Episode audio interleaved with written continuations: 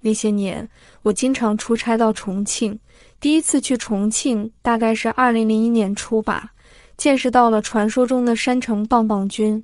看着他们扛着个扁担，挑着货物爬上爬下，感叹生活艰辛的同时，也感觉山城比不上我们长三角的富裕。满眼看去，很多破旧的民房，唯一满意的就是饮食了。杨家坪动物园门口来一份铁板土豆。菜园坝车站旁边，一个人十八块钱吃撑了动不了的串串，荤素都一毛钱，甚至于随处可见的木桶浴，都带给我属于那个年代的美好的怀念。什么沙坪坝、陈家坪、杨家坪的，听起来差不多的名字，同一个站名，你坐公交车的时候会发现根本不在一个点，有时候还要走很远，绕来绕去的，让我头晕。如果是夏天，那种炎热足以让我走的皮鞋底烫软了，甚至于发出一丝焦糊味。同样不适应的就是电梯的楼层，明明是平层上去的，电梯显示这个就是五楼，哈哈，有些懵逼。眼睁睁地看着这个城市一天天地富裕起来，城建如同蜘蛛网一般四通八达起来。同样的体现在物价上，一碗三块的小面也涨到了九块。原先那家我几乎固定的酒店，从九十八涨到一百九十八，再到二百九十八，感觉物价的上涨节奏实在是快过了其他的城市。毕竟是直辖市了，川菜也变成了重庆的专属名词——江湖菜了。酒桌上遇见的重庆人，也会反复强调自己不是四川人了。其实，在我们外省人来看，川渝同宗是一家人的。只是不想坏了气氛，也不会去争辩。越是话说的多响亮的人，内心往往底气不足的。好吧，说正事。最早在重庆，我没去过舞厅，因为这里有一个特色叫木桶浴，我很享受那种感觉，一身的疲倦泡在浴缸温水中逐渐消失。就是在重庆严打的那几年，我常去的那家店还一直营业着的，让我深感其背景的强大。不过，里面技师的素质和手法的专业让我深深点赞。大概在一五年吧，那家店终于转让了。我又去过一次，找不到当初的感觉。后来在出差重庆，也就尝试着换了个酒店住。酒店旁边有个舞厅，名字一点想象力都没有。叫做食品舞厅，我经常玩沙舞，当然也属于老鲨鱼了。重庆虽然是第一次去舞厅，也不陌生。那天下午进去就遇见了他，二十出头的样子，个子中等，身材苗条，眼睛很大，在舞厅的黑灯下看着五官精致，我不由见猎欣喜，搂着他舞动起来。不得不说，腰细的女生搂着感觉就是好。她不机车。很是配合，而且健谈。告诉我，她就在附近的解放碑卖衣服，一天换一天班，轮休的时候就在舞厅兼职。又年轻又是兼职，而且长相身材都不错，我自然不想放过，直接问能不能陪我出去。他看了看我，凑我耳边轻声说：“五百。”我点头，随后跟我去了酒店。从舞厅出来。阳光下才发现她肤色一般，不过容貌还是清秀可人。印象深刻的是她的强势，地道的山城钢妹子，交谈中处处透露着教我怎么做人。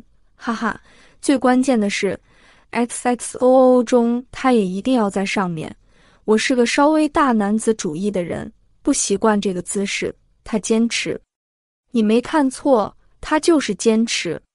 很无奈的例行公事了一下，然后他拿了我的烟盒，自己点上一根，靠在床头说他跟闺蜜各种明争暗斗的琐事，言语中透露着自己的不甘心，觉得自己处处碾压闺蜜一头。